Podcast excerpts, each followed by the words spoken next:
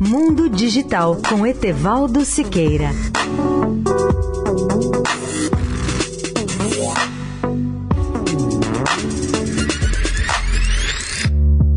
Olá, amigos da Eldorado. Um dos temas mais debatidos na área de telecomunicações no mundo é o da quinta geração 5G do celular, que proporcionará velocidades 100 vezes maiores do que o atual 4G. No Brasil e na América Latina, ela só será adotada de forma ampla e extensiva a partir de 2022. Essa é a previsão feita pelos especialistas que falaram no recente fórum Latin America 5G LTE no Rio de Janeiro. A velocidade de conexão ou baixa latência será um diferencial chave entre o 4G e o 5G. E mais, 5G será capaz de corrigir problemas até de largura de banda. A gigante chinesa Huawei é uma das mais avançadas em 5G. Até o final de fevereiro, essa empresa havia assinado contratos comerciais de 5G com mais de 30 operadoras e embarcado mais de 40 mil estações radiobases 5G em todo o mundo. A maturidade do dispositivo é um fator chave que afeta a adoção comercial de cada geração de tecnologia e comunicações. Ao longo de 2019, mais de 40 dispositivos 5G estarão comercialmente disponíveis e as previsões sustentam que em três anos os usuários globais de 5G crescerão para 500 milhões de pessoas. Em 2018, a Huawei investiu mais de 15 bilhões de dólares em pesquisa e desenvolvimento. A empresa diz que foi a primeira a inovar no uso de tecnologias chaves para a adoção do 5G em larga escala.